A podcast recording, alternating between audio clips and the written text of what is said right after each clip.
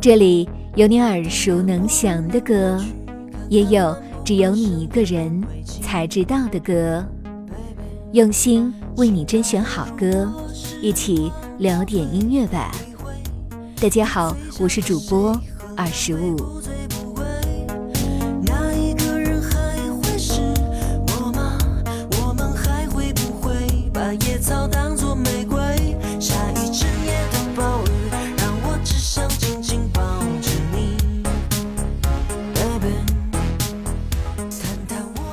在李宇春出道以来发表的众多音乐专辑中，有一张格外不同。二零一四年踏入而立之年的李宇春发表了她个人的第七张专辑，包括一张迷你专辑《一九八七我不知会遇见你》。彼时的她正处于第二份合约的尾声。在结束太和麦田时期的萌芽后，已尝试自己创作与企划的李宇春与天娱连同唱片续约五年。在成立个人工作室后，接连发表了比早前的专辑更有个人想法的《会跳舞的文艺青年》与《再不疯狂我们就老了》。到了一九八七，我不知会遇见你。此时在音乐上有着更多自由的李宇春，想要把个人的意志放到极限。找回在太和麦田时便已合作的张亚东作为专辑的制作人，一九八七，我不知会遇见你，从开始便展示了李宇春有别于以往的音乐面貌。摔过跤的石板路，早就被需求无情拆除。不服，最火热的流行歌，也已经随岁月改名叫复古。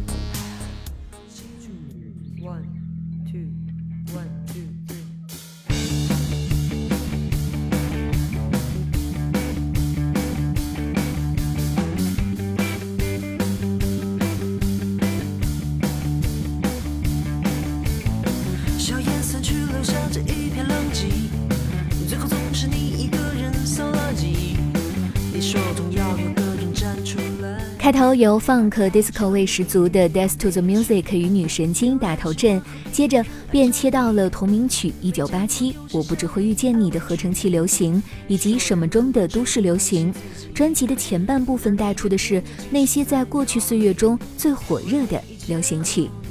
然而，正当听觉陷入由舞曲带来的节奏惯性时，怪怪的超出现了。专辑没有任何的犹豫，就转向了摇滚乐的怀抱。轮番上阵的冷暖酷、rock Heart 以及弹你的 solo，杂糅的是由另类乡村、布鲁斯等各式摇滚所组成的后半部分，直到氛围化的如初出现，才算是让躁动的音乐逐渐归入了平静。很难想象，那个曾经唱着秒针转动、滴滴答，伴着电子小舞曲轻盈跳舞的文艺青年李宇春，如今在整张专辑中玩起了纯粹的舞曲与摇滚。毕竟，在一九八七，我不知会遇见你中，那些轻快的歌曲以及抒情歌统统不见了，取而代之的是对追求统一美感不感冒的女神经，对自我提出疑问的什么，为追求容貌而感到不安的冷暖。李宇春从描写自我世界的人，变成了把周遭的人与事写进歌曲的人，以一种看似冷酷的平静语调。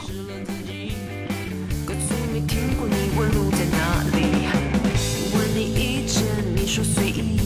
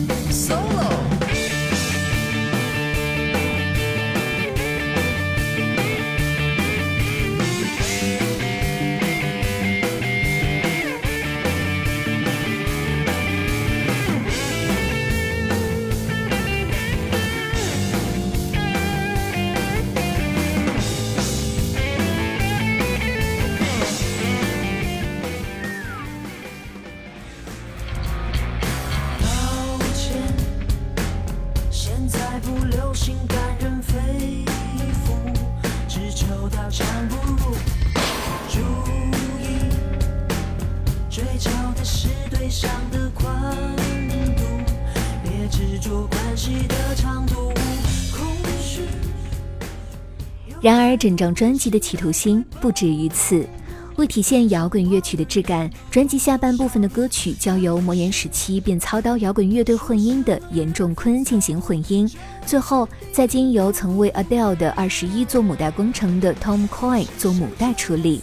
一九八七，我不知会遇见你的声音质感显得非常不同于前。不同乐器之间的声音独立而平衡，尤其是负责节奏组的贝斯与鼓，充满了拳拳到肉的力量感。再配合吉他的演奏，专辑整体的声响除了听起来比以往更为扎实，也呈现出如临摇滚乐队现场演奏般的立体感与动态感。这在酷中体现的淋漓尽致，由强力的贝斯带入，卖力的敲击，连同扭曲的失真吉他，连副段在李宇春的声音下唱出的是一种如同专辑封面的暗色系那一般冷峻，只求刀枪不入的酷劲儿。无怪乎，即便是在忠实的玉米们听来，一九八七我不知会遇见你，也有着一些无所适从。这从来不是李宇春展现于人的音乐面目。从选秀冠军出道，到最初在太和麦田下出专辑，再到再不疯狂就老了，李宇春的歌曲一直是紧贴同龄人与时下流行，既有带着阳光与欢快的轻松小舞曲或者动感快歌，也有感怀与沁人肺腑的抒情小品。尽管一时会有摇滚的元素，但从来不曾有过如一九八七我不知会遇见你这一般离经叛道。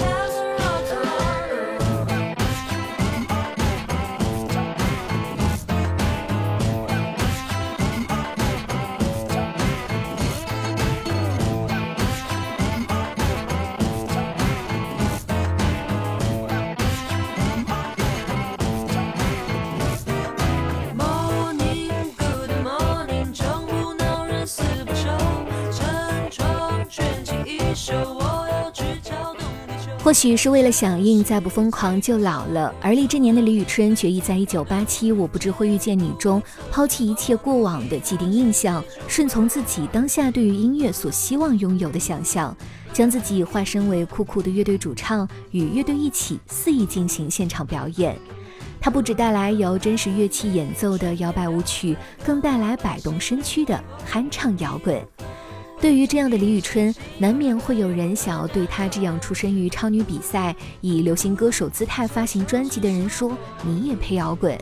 为此，她早有准备，在专辑中以歌曲《Rock Heart》给出了她的回应。别跟我说你也配摇滚吗？摇滚她才不觉得。让我们一起来听听看。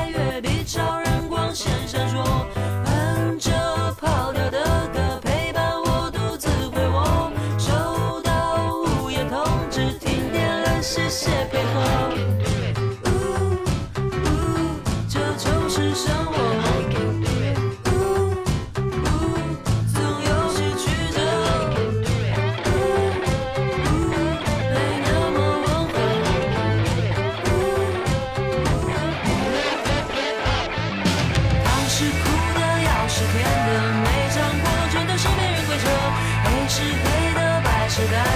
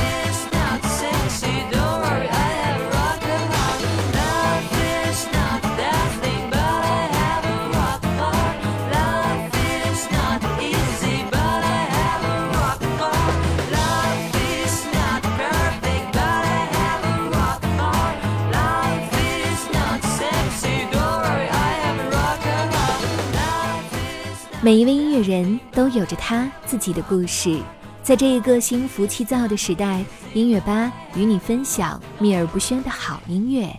如果你也喜欢我们的节目，记得订阅哟。